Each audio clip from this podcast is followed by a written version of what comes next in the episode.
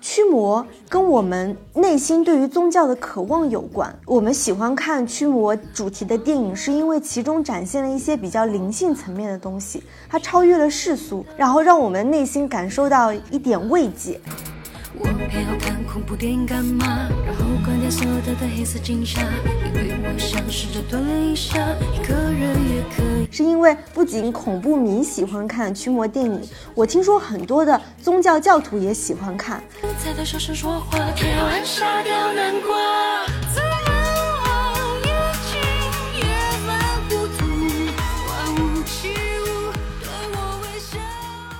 欢迎收听小猪猪和石头姐的疗养院。我们播客现在叫疗养院，不要记错名字哦。希望在持续分享影视内容的同时，可以和大家聊聊我们生活中更有趣的面相。那今天还是小猪猪继续 solo 的恐怖专题，无孔不入。上一期节目跟大家聊了聊，就是把人切成块块的肢解工具。那今天这期节目啊，我来聊一聊驱魔电影。其实原本是近期补看了很多关于啊邪教巫术的电影，想做一个大的专题，但苦于一直没有找到特别好的切入口。哎，突然发现其实驱魔电影可以单独拿出来聊一聊，因为驱魔电影已经变成恐怖片类型当中一个很重要的母题，它通常都是关于恶魔侵袭，然后去战胜恶魔。那呃，除了我们本期节目里面会提到的一些比较经典正统的驱魔电影，像近些年类似于像温子仁的《潜伏招魂》系列，其实都会涉及到驱魔的部分。几乎每一年现在都会出一到两部的驱魔电影。那在节目正式开始之前，还是非常欢迎大家能够加入到我们可爱的听友群。大家可以关注一下文案和专辑里的入群方式，以及关注我们疗养院同名的小红书，我们会在小红书发一些美美的、有趣的 vlog 视频。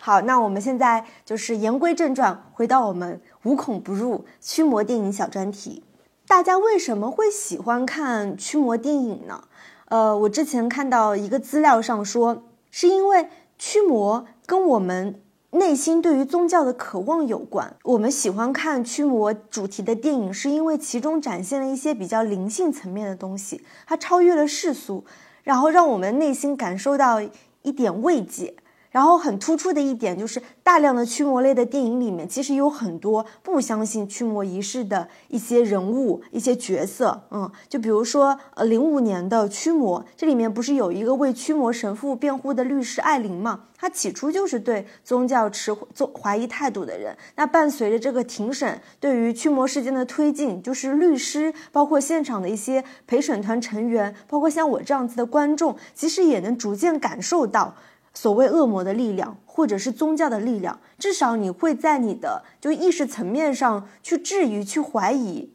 还有一个，我觉得，呃，也是驱魔电影的魅力吧，就是它在经济效益上其实是双赢的。为啥呢？是因为不仅恐怖迷喜欢看驱魔电影，我听说很多的宗教教徒也喜欢看。所以你说拍一部呃驱魔电影。起码可以掌握两种群体的影迷：恐怖迷和宗教教徒。我听说看完电影之后，大家去那个教堂做礼拜、做祈祷、做赎罪的这个频率也变高了。举个例子，就是一九七三年的《驱魔人》，应该算是迄今为止可能是呃所有驱魔电影的一个开山之作吧。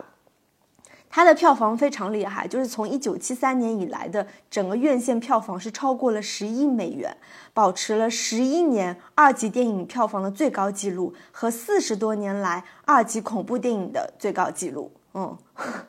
所以就是呃，我看到一些新闻，就是说当时就是很多人看完了《驱魔人》的电影，就马上就是奔到最近的教堂。然后天主教会的人说，他们从来没有见过比这部《驱魔人》电影更好的传教广告啊！当然这也不是开玩笑，也是认真的一个一个分析和思考。然后今天这期节目当中，其实啊，我会围绕四部电影，分别是来自于四个国家的。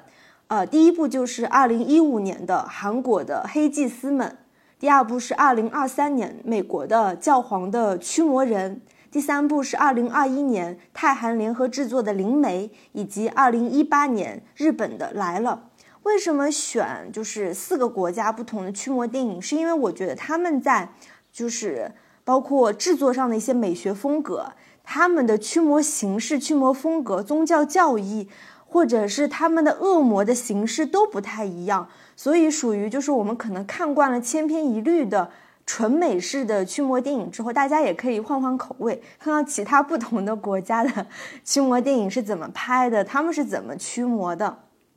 然后我们会在 show notes 里面附上一份就是不完全的驱魔电影片单，然后也非常欢迎听众能够在我们的留言区底下再给我们补足一下，就是还有什么驱魔电影特别好看、值得推荐的。嗯当然，其实这里面有一部电影，我是非常非常想推荐，但是就是因为它虽然也是一部驱魔电影啊，就是克里斯蒂安·蒙吉的二零一二年的《山之外》，它虽然也是一部驱魔电影，但是它又不是那么传统的驱魔电影，因为它是根据就是二零零五年啊很很臭名昭著的塔纳古事件搬上大荧幕，就是在一个很偏远山区的那个修道院内，就在罗马尼亚嘛，然后一个年轻的女子。被就是这些修道院的修女们一致认为她是行为很很奇怪的，所以他们相信就是她其实是被恶魔附身了。于是呢，这些修女们就把她捆绑起来禁食，然后给她举行驱魔仪式。最终，这个年轻女子是被折磨而死的。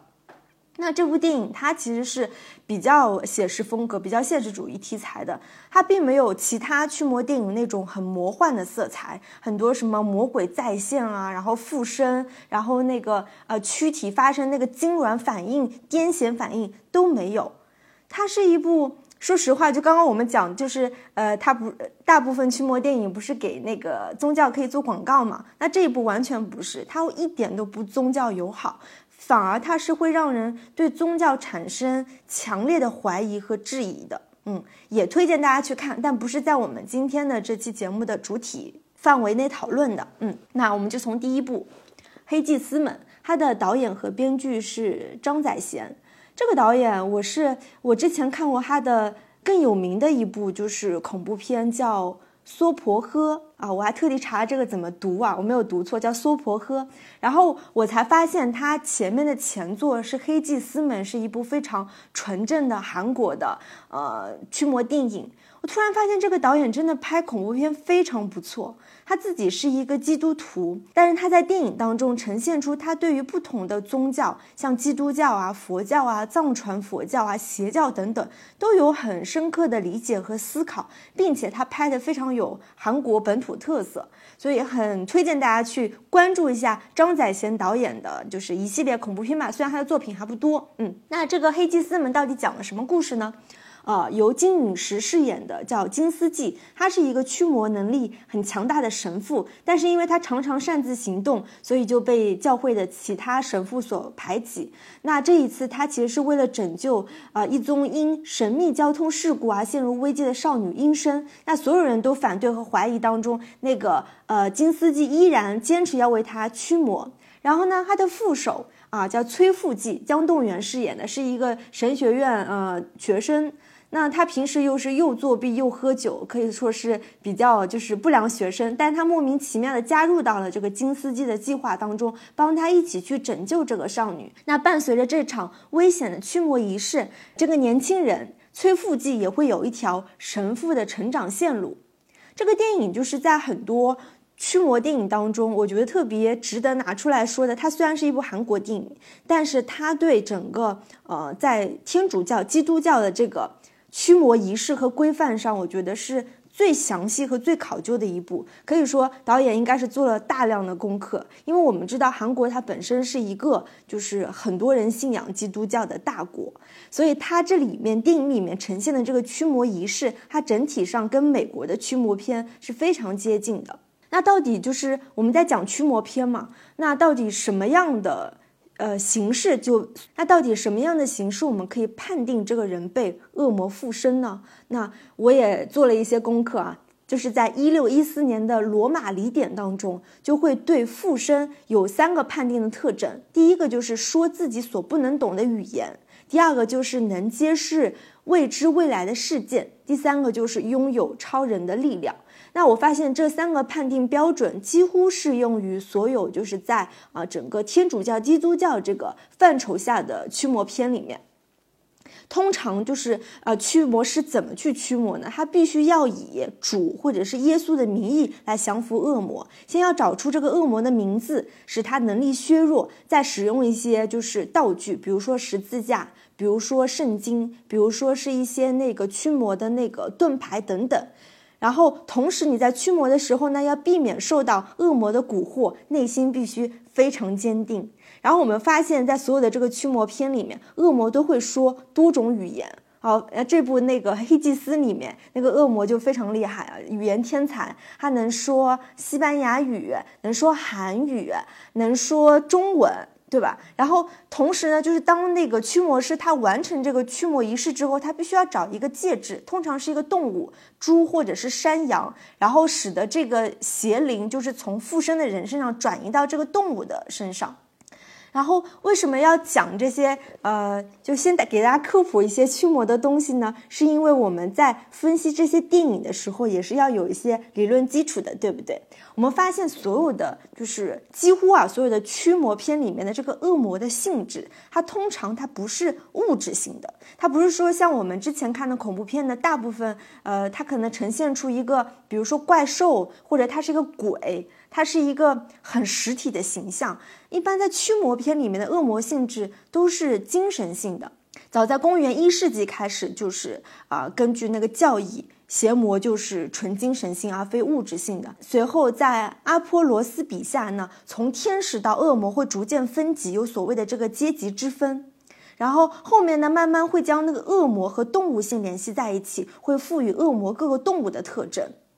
然后到大巴西里，甚至接受这个观念，将邪魔描绘为一类神话动物。然后再到圣奥古斯丁，进一步构想说，邪魔的躯体必然是一个以太体，它不是精神，也不是物质，它要通过这种方式去控制人类、动物和物件。呃，大家听完这段话可能会觉得有一点点模糊。那总体就是我去概述一下，在这些从啊一六一四年的罗马里典到后面的一些。就是像福音书啊，或者是圣经，或者是相关解读当中，就是说恶魔总体来说它是一个非实体性的东西，所以也就是说恶魔它其实是无法直接认知这个驱魔师的。那我们发现，在这一部黑祭司里面，其实也是那两个驱魔师在进行这个驱魔仪式之前，他们不是在身上喷了很多那个。就是女性下体液体的喷雾嘛？为什么要喷这个东西呢？是因为他们要伪装成女性，从而避免被那个恶魔附体。因为其实恶魔是所有的恶魔，他最终的希望他是要找更强大的、更雄性的东西去完成这个附体的。然后另外一点就是，你会发现这个恶魔，它其实，比如说你感受到这个就是什么女性液体的那个环境之后，它其实不知道这个驱魔师是男性的。嗯，还有一点就是，一般在驱魔的时候，不是都有一个呃主，就是主祭司，然后有一个副手嘛？这个副手他其实是不能直接跟恶魔对话的，因为他可以隐藏自己，他更多的作用是用来做祷告的，用来记录的，不能让恶魔发现第二个人的存在。所以在这些刚刚讲的一些理论性的东西，其实都在这部《黑祭司》里面，就是他通过这个无微不至的那个细节的描绘，给我们展现了在韩国做驱基督教的驱魔模式是怎么样的。所以推荐大家去看这个电影。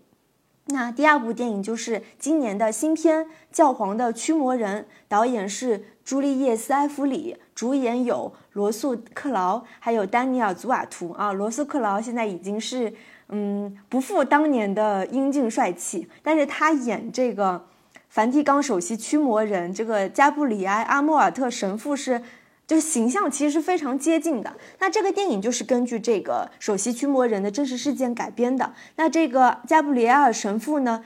一生就是享年九十一岁啊，是在二零一六年去世的。他整个人，他一生当中呢，主持过超过十万宗的驱魔仪式。然后在这个电影里面，就是在讲一个西班牙的修道院里面，呃，加布里埃尔神父却遭遇到了他整个驱魔生涯的最大挑战：一个小男孩被恶魔附身，然后又发现了这个修道院里面隐藏着教会埋藏了几个世纪的黑历史。这个电影之所以推荐，就是它有比较常规的，就是刚刚有说的一些啊驱魔仪式的规范，包括那个它也是一个主手和副手这样搭配的模式。但它比较有趣的是。这个恶魔它最终的目的其实想要附身一个驱魔师，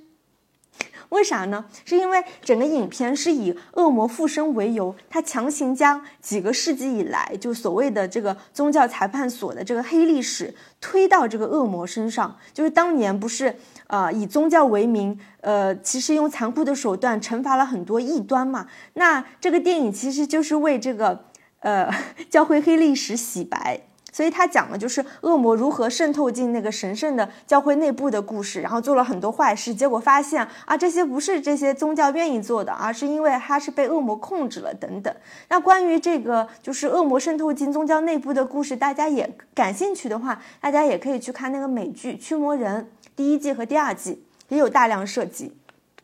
但是这个电影当然是没有往这个。怎么说？比较腹黑的角度去发展啊，他还是呃比较就是严肃的去在讲这个梵蒂冈首席驱魔人他遭遇的这个典型的案例，最终如何战胜恶魔，然后屈服了这个就赶走了这个恶魔。这里面就是想跟大家讲的是，有没有发现几乎所有的驱魔片，就驱魔师口中，他每次就是拿着，比如说十字架，拿着我这些盾牌，他屈服这个恶魔的时候，他都要借以主的名义，借以耶稣的名义。为啥呢？这是有来源的，是因为在福音书当中，耶稣曾经几次遭遇恶魔，并击败了他的对手。那第一次在荒野的时候，他跟邪魔交谈，还驳斥了对方，同时他将人从邪魔的折磨下。解放出来，以一两句话就将恶魔驱逐出去。不仅如此，他还将驱逐邪魔的权利交给他的门徒们。在他传授的祈祷文当中，就有将我们远离邪恶，又教导其门徒，若不能以其名号驱逐，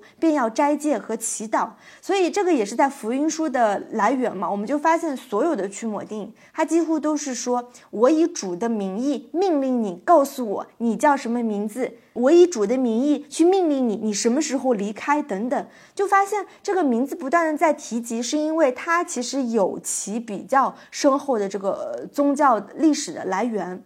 然后目前呢，虽然这个电影它是根据这个真实事件改编的，大家也会好奇说。哎，现在二零二三年了，就真的还有驱魔这个事件吗？包括这个梵蒂冈的天主教还会设置这样子的一个人物吗？就首席驱魔人。目前我看到的消息是，梵蒂冈的天主教教廷按照圣经和传统，依然承认驱魔的合法性，并且保留驱魔模式。然后较大的教区也都配有专门负责驱魔的神父。此外呢，就是在一九九八年的时候，也重新确立了驱魔仪式的规范和应用经文。就连就是前任的那个教宗保禄二世，也曾多次主持过这个驱魔仪式。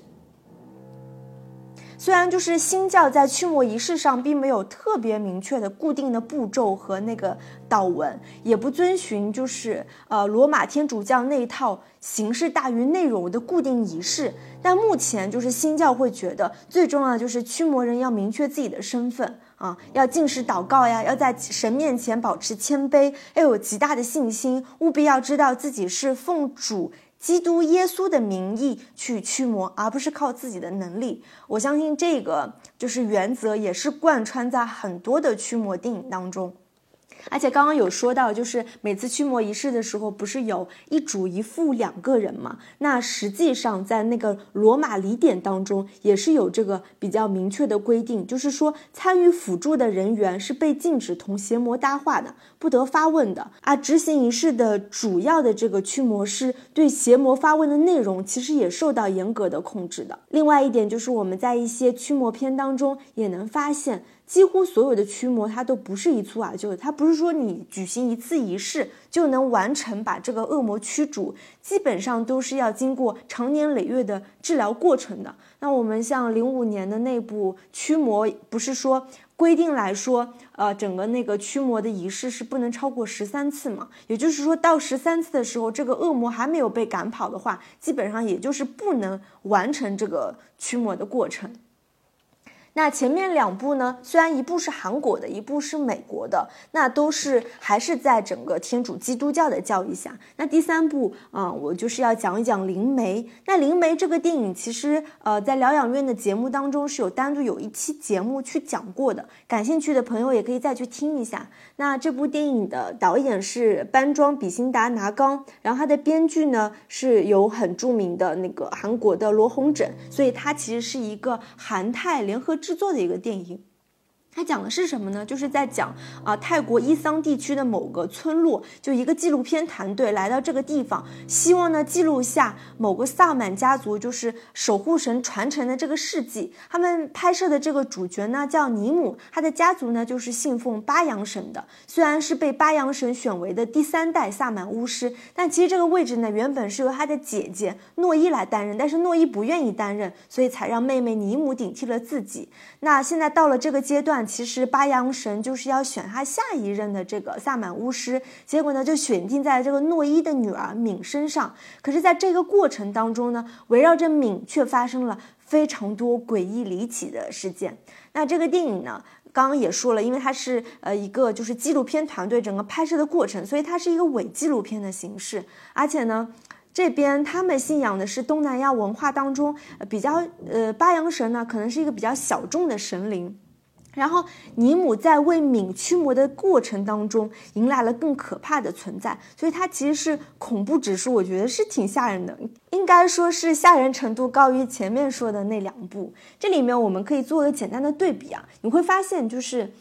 这一部里面的灵媒里面的恶魔附身，它的表现其实是比较多样化的，比如说呃敏会变得比较易怒、残暴、好色。而且敏的这个活动范围很大，而且他其实也是处于一个正常的生活，比如说他要正常生活，要工作，要上班，要吃饭等等。就是他虽然被附身了，不同于呃讲到的很多西方的驱魔片，基本上你被附身之后，你的活动范围就是在床 和你的房间当中，然后你的驱魔师整整个举行的仪式也是在这个。房间当中，但是这一部的灵媒，因为他呃被附身的人还是处于一个正常生活的状态，所以就是他整个拍摄，因为他也是伪纪录片嘛，所以他拍摄的这个范围啊、场景啊、空间是比较多样化的。再加上就是因为他们信仰的这个小众的神灵八阳神，所以在驱魔的时候呢，没有形成一个比较有体系的驱魔方式，也没有强大的什么神灵啊、道具啊、咒语和祷告。反而在这个驱魔仪式当中引来了更可怕的恶魔，所以我觉得灵媒在驱魔片这种类型片当中，它是比较独树一帜的。首先，它的恶魔是不可知的。其实我们到影片的结尾，我们还是不知道他是被什么样的恶魔附身，然后被附身人的这个行为也是不可知的，因为他是在正常生活的，所以你不知道他会就是。变出一个什么样的可怕的？比如说，突然走在路上就开始打人、吐血，然后就是在办公室做着一些不可知的行为等等。再加上他整个驱魔仪式，呃，比较弱化的这个让人的信服力也是比较低的。但是呢，因为加上这个伪纪录片形式的拍摄，会让整个这个驱魔片变得很好看。然后第四部就是讲一讲日本片来了，二零一八年的它的。导演是中岛哲也，主演有冈田准一、黑木华、小松菜奈、松隆子和妻夫木聪。那这个故事讲的是什么呢？野崎是一个灵异小说家，有一天啊，他的一个朋友叫田园秀树。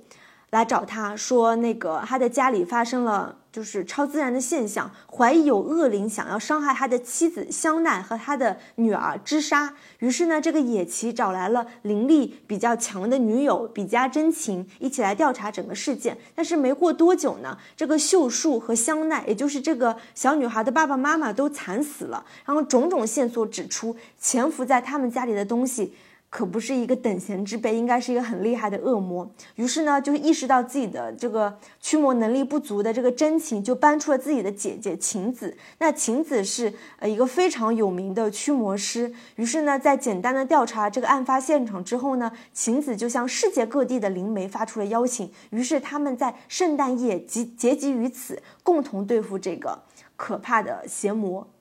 很多驱魔电影其实没有在探究到底他为什么会被附身，为什么选了他。但这部来了，其实我们，嗯，很明显的能感受到这个附身的原因，就是在于这个织沙的父亲，啊，秀树。那他之所以给自己的女儿取名知沙呢，是因为这是一个他儿童时期玩伴的名字，而且他们俩应该是做了一些可能是杀人的事情。这个因为在原著小说当中可能会描绘的更详细，在电影当中它其实是一个镜头带过，就是由于这个邪灵跟生命之间的互相吸引。然后这个成长中的这个知沙小女儿呢，由于缺失父母的爱，然后就跟这个破鸡魔之间互相吸引，产生了非常复杂的的纠葛，也使得这个破鸡魔有了明确的一个方向标。他的目的其实就是为了附身之沙，然后把之沙的父母亲都弄死了。其实这个电影当中的所有人物都跟孩子有着非常深刻的渊源，就比如说野崎。他曾经呢，就是逼迫他的前女友打胎，然后比如说这个真情，他因为就是年轻的时候不懂事，伤害自己的身体，导致他是终身不孕的。那再加上这个秀树，他明明假装每天在更新着，就是作为一个好爸爸形象在更新博客，但实际上他对于妻子、对于女儿根本就是漠不关心。再加上。还有知沙的母亲，表面上看是一个好母亲，但是无数次也是挣扎在这个怨恨父亲，以及在自己的这个欲望和照顾女儿之间在矛盾。所以，就是电影当中的这些人物，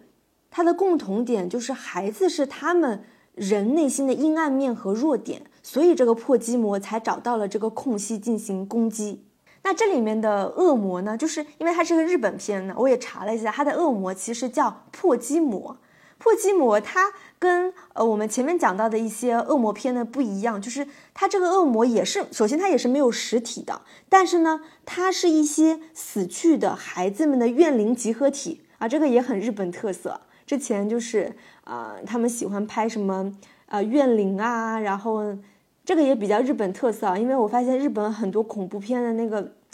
那个主角啊，其实是。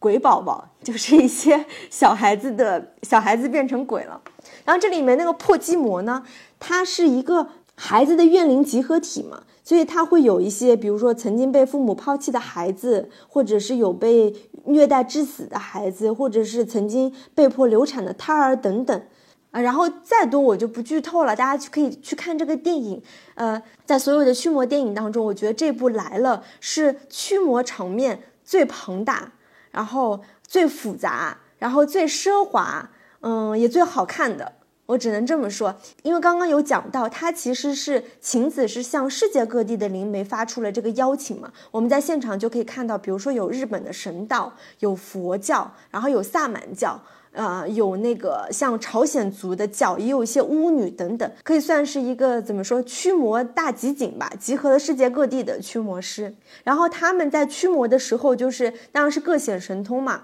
就是有开始念咒的，有演奏乐器的。然后，然后当时当然这个就是超级强大的晴子呢，他就会念一些就是所谓的咒语，所谓的祝词。但是最后我们发现。他最后战胜恶魔的一个原因，还是因为依靠爱。最后我们发现，就是之所以能战胜了恶魔，还是依靠了，呃，世界上最伟大的爱。那讲了这四部驱魔电影之后呢，因为其实我也没有给大家剧透很多，所以大家还是可以去看看这四部驱魔电影。为什么二零二三年了还在讲驱魔，还在讲这些神秘主义的东西呢？会发现，就一点点小感想吧。其实。在我们这个时代，我觉得宗教是慢慢的衰落了。哪怕是我们国家本来就没有很多的宗教传统，即使是在就是宗教历史比较浓厚的欧洲，呃，我发现我的一些呃法国的年轻的朋友，其实他们也开始变得无神论了。那越是这样一个时代，你就会发现越是有一些所谓的邪教、新异教、巫术，然后泛神秘主义开始抬头。听说在美国，光美国就有一百五十万人宣称自己是真正的什么巫师啊，或者是一些什么巫术信仰者。然后很多美国不是还信一些什么科学教啊等等，就是这些邪教或者是一些异端教是层出不穷。我会觉得，呃，驱魔片的长久兴盛也会和我们每一个时代大家的信仰危机有关。所以，嗯，虽然我们要崇尚科学，但是我们还是要保持敬畏吧。那今天这期节目就到这里了，我们就下期再见吧，拜拜。